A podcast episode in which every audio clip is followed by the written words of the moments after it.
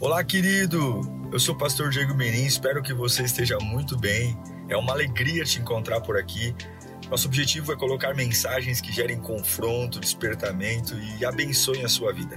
Em instantes você vai ouvir um sermão e eu espero de verdade que Deus fale com você. Se você puder também me siga nas minhas redes sociais, sempre estamos colocando conteúdos que gerem confronto e inspiração. Eu desejo um bom sermão para você e que Deus te abençoe sempre.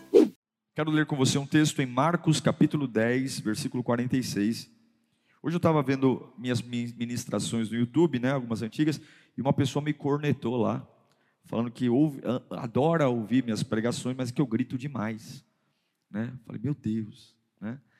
Irmãos, mas eu não consigo, né? eu não consigo pregar algo a você sem que queime no meu coração.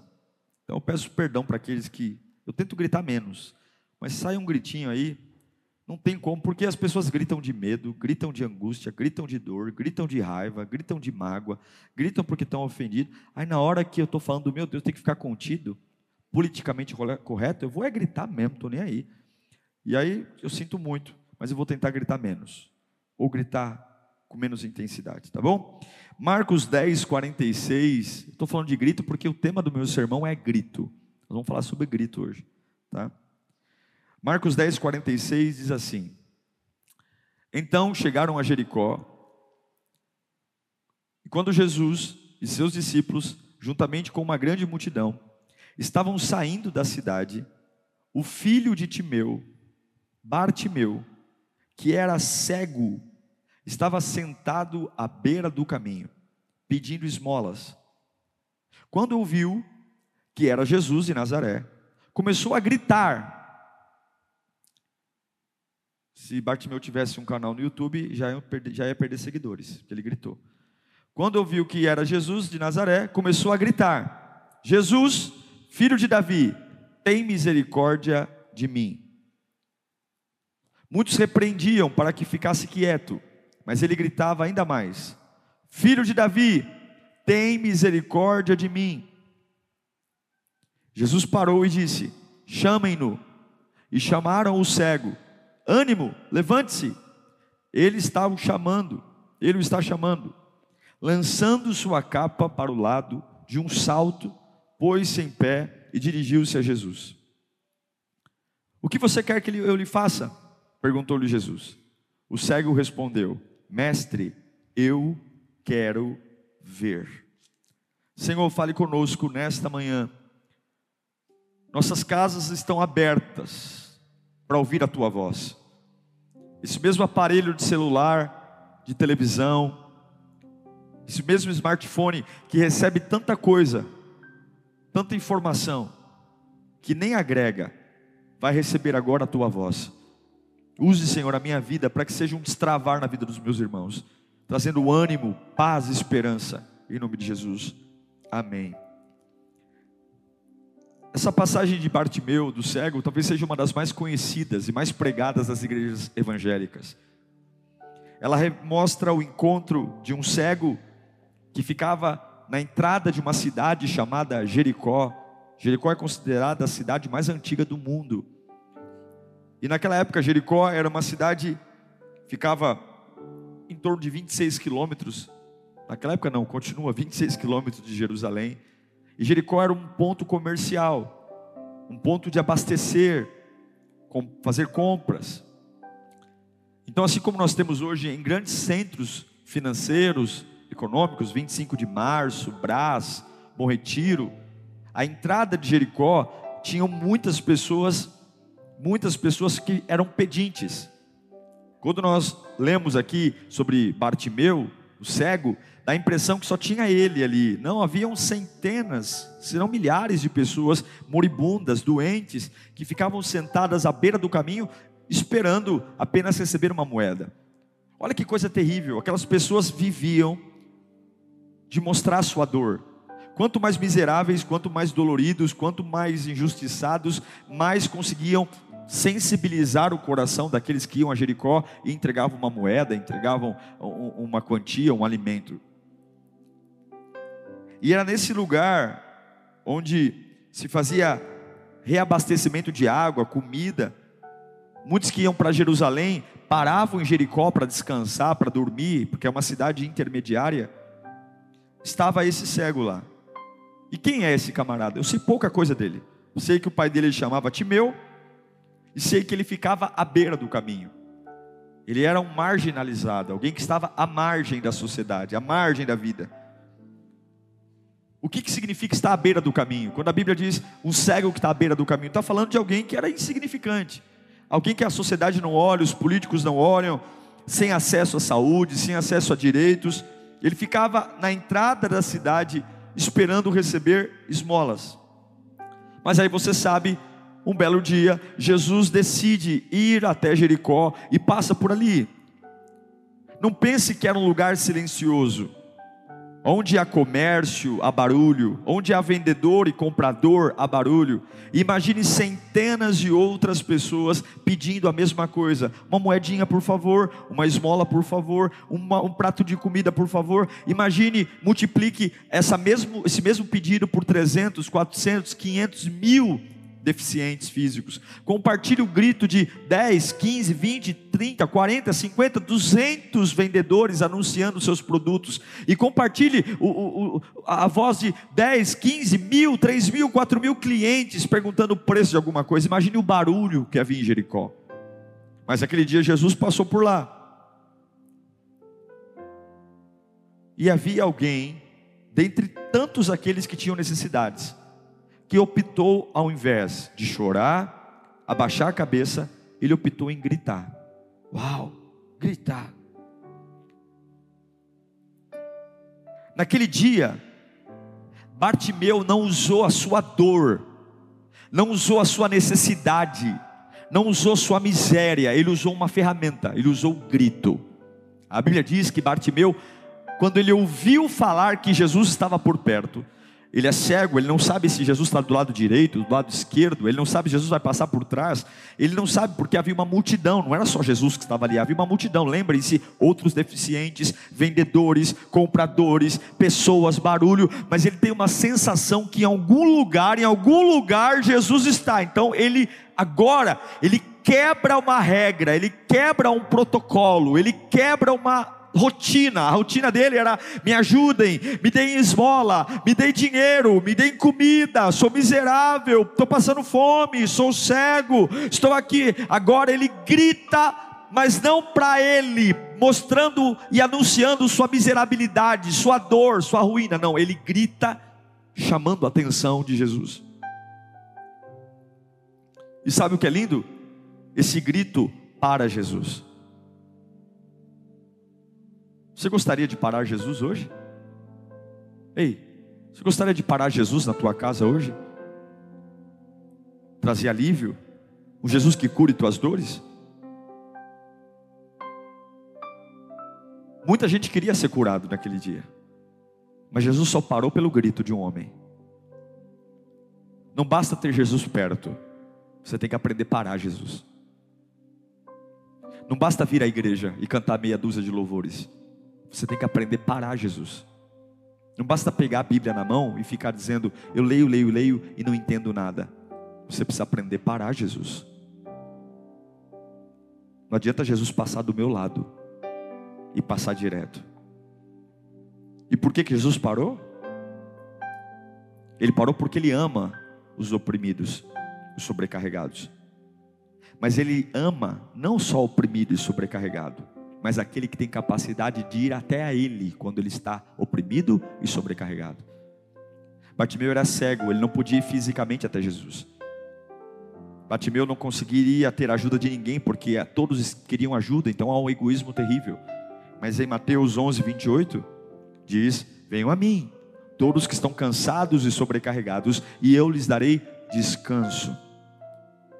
Tomem sobre vocês o meu jugo e aprendam de mim, pois sou manso e humilde de coração e encontrarão descanso para suas almas. Bartimeu não poderia andar até Jesus, não poderia ver Jesus, mas ele não ficou ali dizendo: Vem até a mim, vem até a mim, eu estou sofrendo, eu estou caído, eu não enxergo, eu tenho, eu sou filho de meu, eu sou miserável, eu estou sujo. Não, ele olha para Jesus e ele não pode ir fisicamente, mas ele deixa o grito dele, é como se o grito dele ganhasse pernas, é como se o grito dele ganhasse braços e fosse correndo até Jesus. E eu quero dizer a você que Jesus foi, foi pego, Jesus parou. Eu não sei com quem ele estava falando, eu não sei onde ele estava olhando, eu não sei se Jesus tinha visto Bartimeu quando entrou, mas quando Bartimeu gritou, Jesus foi até ele, porque ele resolveu gritar. Porque talvez até aqui Bartimeu só tinha murmurado, só tinha feito com a galinha de Angola, os céus, ouvida, ó terra. Mas agora ele grita. Ei, talvez você só tenha se vitimizado, só tenha sentado à beira do caminho da vida e dito: ninguém me ama, eu não acredito no amor, eu não acredito no homem, eu não acredito na igreja. Olha como eu estou, olha a minha cegueira, olha a minha miserabilidade, olha as minhas contas. Sabe o que é triste? É triste que muitos têm força para ver sua dor, mas não têm força para ver Jesus. A mesma energia para desistir, a mesma energia para continuar crendo. Você só não tem energia para fazer as duas coisas. E Bartimeu começa a gritar. O que, que ele grita? Jesus, filho de Davi, tem misericórdia de mim. Jesus, rei, descendência de Davi, a descendência que os judeus rejeitam, ele lembra, Jesus, filho de Davi, ele não está dizendo Jesus, eu sou um coitado miserável, não, ele até adora Jesus no que ele fala, Jesus, filho de Davi, ele esqueceu da cegueira, ele não está falando da sujeira, ele não está falando da fome, ele está falando de Jesus, filho de Davi, vem até a mim, Jesus, filho de Davi, tenha compaixão de mim, Jesus, eu estou vendo você, não com os meus olhos que estão cegos, não com a minha doença, não com a minha tristeza, mas eu sei que em algum lugar o Senhor está. E lá no versículo 48 de Marcos 10, a Bíblia diz que muitos começaram a repreendê-lo, cale a boca, fique quieto. Muitos começaram a repreendê-lo para que ficasse quieto, mas ele grita ainda mais alto, ainda mais alto: Filho de Davi, tem misericórdia de mim, por quê? Porque o grito da massa não incomoda, o grito da coletividade, quando você grita como todo mundo grita, quando você é coitado, quando todo mundo é coitado, quando você abraça o sentimento coletivo, qual é o sentimento coletivo? Ah, vamos sofrer juntos, qual é o sentimento coletivo? Vamos ser miseráveis juntos. Qual é o sentimento coletivo? Ah, vai todo mundo ser mandado embora? Então está todo mundo no mesmo lugar. Vamos se abraçar. Vamos se abraçar. Todo mundo desempregado. Ah, todo mundo sentado à beira do caminho. Ah, vamos se abraçar. Vamos se unir. Vamos montar uma ONG. Os desempregados de Jesus. Vamos montar uma ONG. Olha, os traídos de Jesus. Vamos montar uma ONG. Olha, os desprezados, os solitários. Né? Vai montando grupinho de amigo no fracasso. Parabéns. Vai montando grupinho de, de amigo no caminho da cidade não, não. Bartimeu ele irrita, ele irrita porque todos os cegos que estão ali, todos os surdos que estão ali, ele só consegue dizer: me dá uma comida, me dá uma esmola, me ajuda a sobreviver o dia de hoje, me ajuda, me ajuda a comer um pouquinho, eu estou com fome, me ajuda, me ajuda a dormir uma noite mais, me ajuda, me ajuda, eu estou com frio. Não, o grito de Bartimeu incomoda, porque não é um grito que fala do quanto ele está sofrendo, mas ele reconhece a grandeza e o reinado de Deus, mesmo diante da sua miserabilidade. Eu declaro em nome de Jesus: há um grito entalado na sua garganta. Eu sei que se você começar a gritar nessa manhã, tem muita gente que vai mandar você calar a boca. Há um grito que está entalado na sua garganta, que vai fazer muita gente desprezar você e deixar você solitário. Um grito de dizer: Eu vou prosperar nessa fase. Tenha misericórdia de mim, Senhor, porque eu vou prosperar nessa fase. A minha casa não vai enlouquecer nessa fase. Nessa fase que está todo mundo lutando para sobreviver, eu vou viver em abundância nessa fase. Há um grito, e há um grito que vão dizer para você cale a boca. Ou oh, você não tem vergonha na tua cara, não, seu inconveniente. Tem gente sofrendo e você sorrindo, cale a boca. Tem gente aí em depressão e você estufando o peito e, dizendo que vai ter vida em abundância, mas você vai irritar muita gente. Você vai ouvir muita gente você calar a boca. Muita gente vai te abandonar, mas alguém, há uma presença que está passando aqui agora e ela vai parar e dizer: opa, eu escuto vozes, mas tem um grito que chega no meu coração e esse grito é de Jesus. Eu tenho ouvido você me chamar hoje. Jesus, não tem nada a ver com esmola, não tem nada a ver com miséria, não tem nada a ver com fome, tem tudo a ver com grandeza de Deus. Jesus, filho de Davi, tenha misericórdia de mim. Cale a boca. Jesus, filho de Davi, tenha misericórdia. Cala a boca, Bartimeu. Jesus, filho de Davi, tem misericórdia de mim. Cala a boca. Jesus, filho de Davi, tem misericórdia de mim. Cala a boca. Jesus, filho de Davi, é a minha chance. Se eu não tiver Jesus, eu não saio dessa vida. Se eu não tiver Jesus, eu não saio dessa situação. Se eu não tiver Jesus, eu vou ser um miserável. Ei, Brasil, Jesus, filho de Davi, tem misericórdia de mim.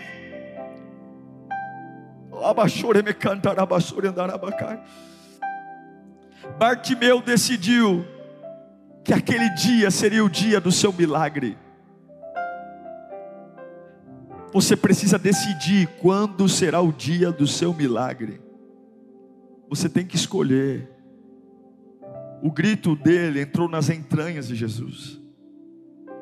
Que grito foi esse, meu Deus? Que fez Jesus escutá-lo no meio de um barulho de comércio, pedintes, clientes. Sabe que grito foi esse? É o poder do clamor. Jeremias 33, 3 diz: Clama a mim, e eu responderei, e lhe darei, e lhe direi coisas grandiosas e insondáveis que não conhece. Tudo que um cego queria naquele dia era uma moeda era uma ajuda para comer mais um dia. Mas quando você clama, Deus não te dá só o que você espera, Deus te dá o que você nunca imaginou. Clame a mim, responder-te-ei. Direi a você coisas grandiosas, insondáveis. Você quer parar Jesus hoje? Pare de pedir moedas, peça a presença. Pequenas ações causam grande resultado, irmãos. A gente tem que acreditar que os grandes resultados são feitos pelo clamor, um grito de clamor, sabe, uma lágrima, um pedido carregado de angústia, mas aos pés do Senhor. Jesus, filho de Davi, tenha compaixão de mim.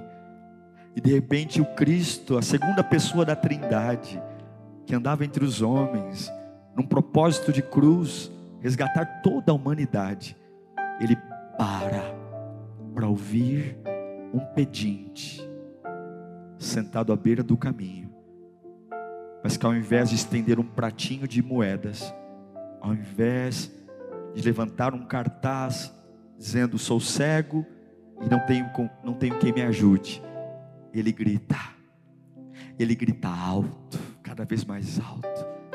Até que altura você consegue gritar? Até que altura você consegue gritar? Quando as vozes chegam, até que altura? Até que altura? Mais alto que a dor? Mais alto que o medo? Mais alto que o câncer? Mais alto que o desprezo das pessoas que você ama?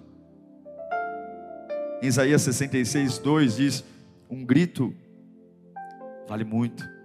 Não foram as minhas mãos que fizeram todas essas coisas? E por isso vieram a existir? Pergunta o Senhor: A este eu estimo a quem eu estimo? Miserável? A quem Deus tem prazer? A humilde e contrito de espírito, que treme diante da minha palavra. É tempo de clamar, é tempo de se humilhar, Brasil. Lírio, é tempo de se humilhar. É tempo de olhar para parar de olhar para a nossa miserabilidade, é tempo de colocar a boca no pó. É tempo de dizer: é hoje o dia do meu milagre. É hoje o dia que a minha casa vai ser transformada. Lamentações capítulo 3, versículo 28.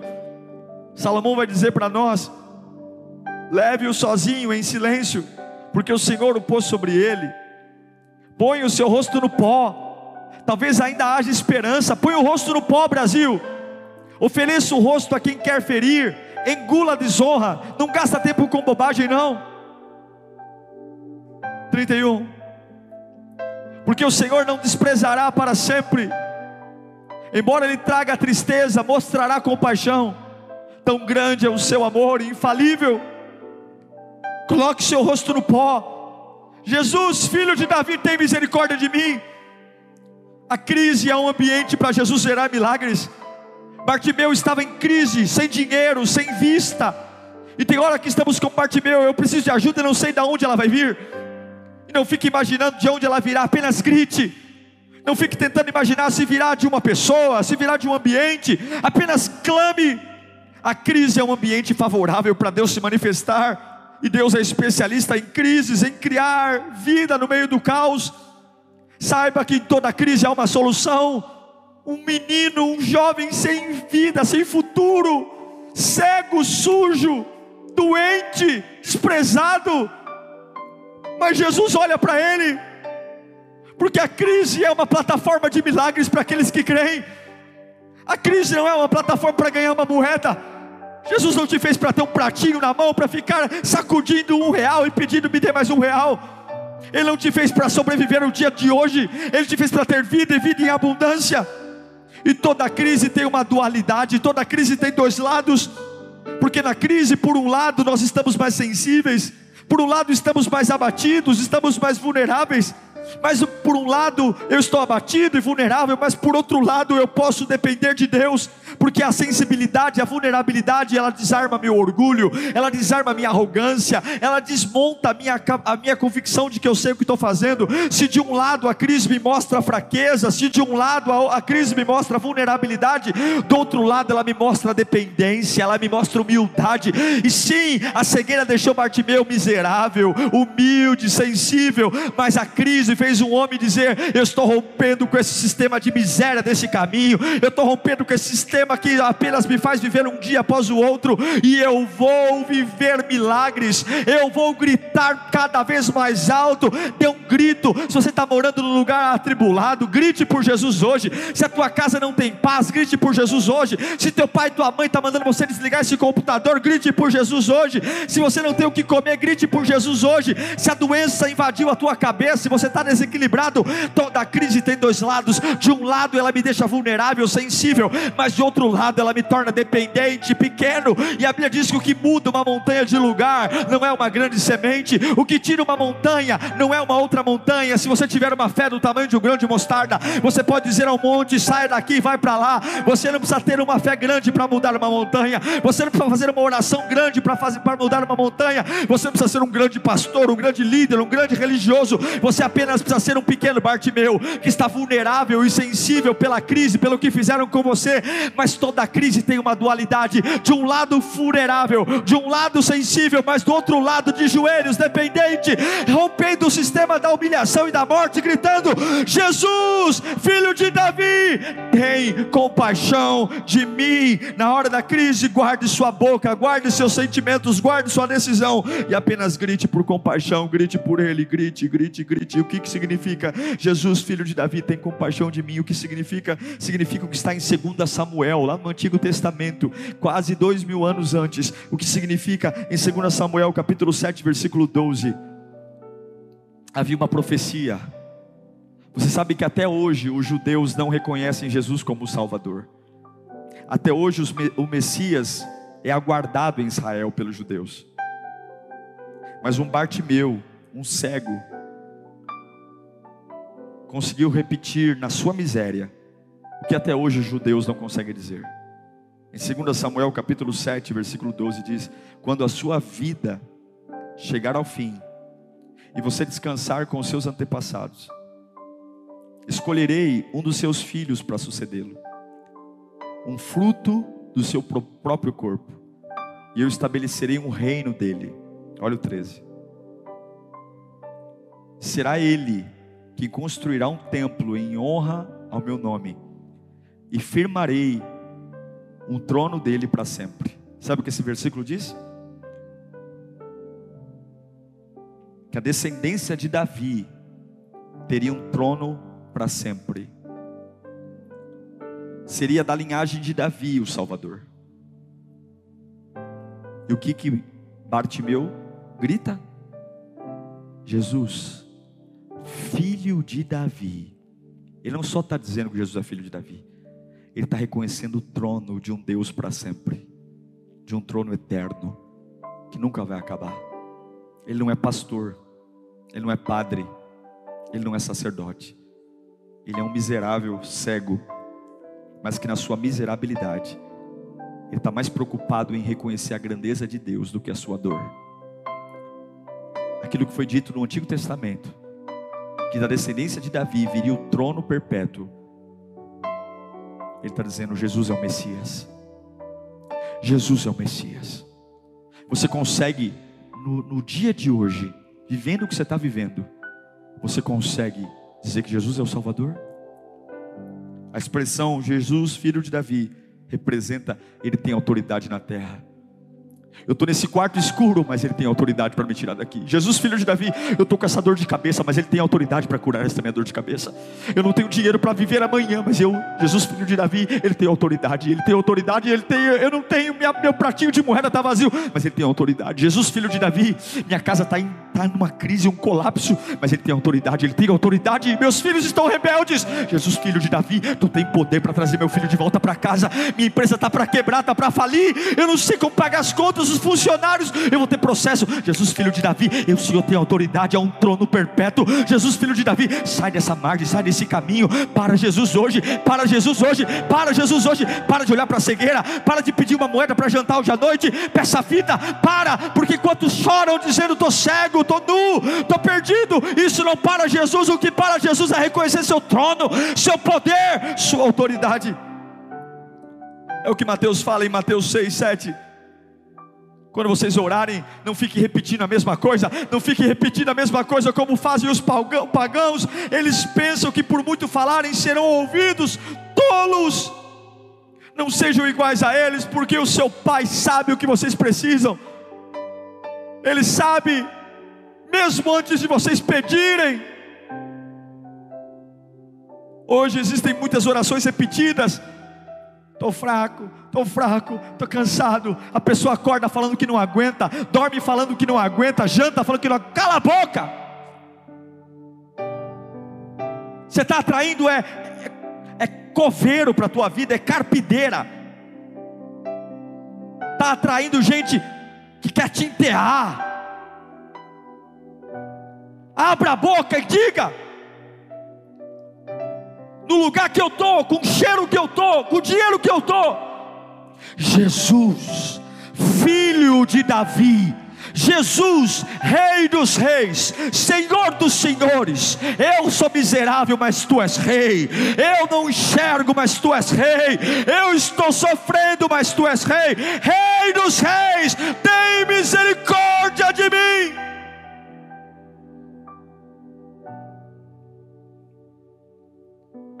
Na Índia, existe um templo que fica aberto 24 horas, onde os mantras são repetidos 365 dias por, por ano.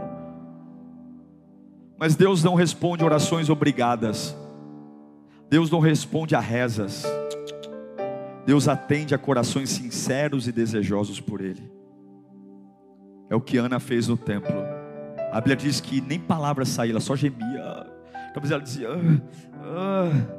Ai, ai, só gemia, ai, ai, ai, ai, minha casa, ai, minhas humilhações, ai, eu não tenho filho, ai, ai, ai, ai, ai, ai, é difícil morar ali, ai, é difícil, eu não tenho nem palavras, ah, é difícil olhar para outra esposa do meu marido e ver que ele tem, ela tem filhos e me humilhar, ai, ai, ai, aí vem o sacerdote e diz, você está bêbada mulher, o que, que você bebeu hoje? Ai, eu não aguento, ah. mas a Bíblia diz que o Senhor ouviu a sua oração e abriu a sua madre. Clama a mim, responder-te-ei. Aproxima aqui. Aproxima aqui. É impossível ouvir o silêncio. É impossível ouvir o silêncio. O silêncio vai deixar o som do ambiente ser o seu som. O silêncio vai deixar os ruídos serem os seus ruídos. Deus não ouve o silêncio, porque o silêncio vai refletir o que está aí.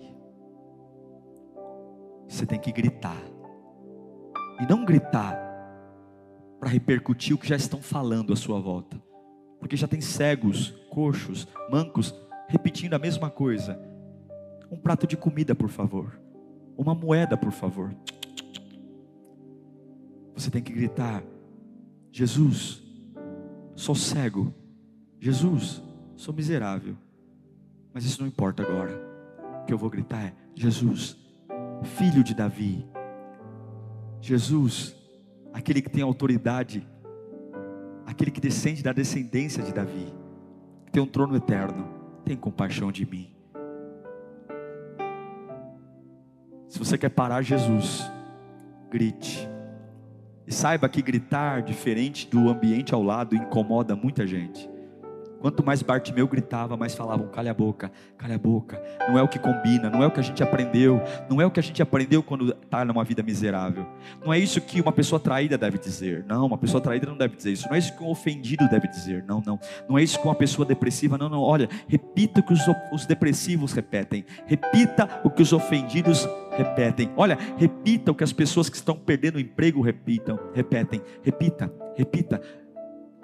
Jesus filho de Davi, tem compaixão de mim. Cala a boca. Jesus, filho de Davi, tem compaixão de mim. Cala a boca. Jesus, filho de Davi, tem compaixão. Cala a boca, cego, sujo. Jesus, filho de Davi, tem compaixão de mim. Mas alguém vai dizer: Quem me chama?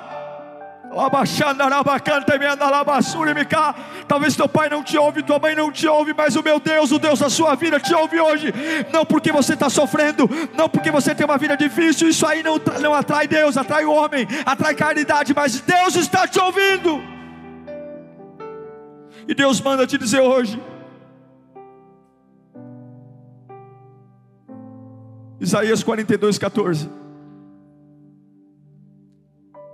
Fiquei muito tempo em silêncio e me contive calado. Mas agora, como uma mulher em trabalho de parto, como é que uma mulher fica em trabalho de parto? Ai, doutor, posso dar um gritinho? É assim que a mulher está na hora do parto? Ai, doutor, posso soltar um, um gritinho? A mulher grita. Ah! Mas agora, como uma mulher em trabalho de parto, eu grito, gemo e respiro ofegante. Quer a resposta disso?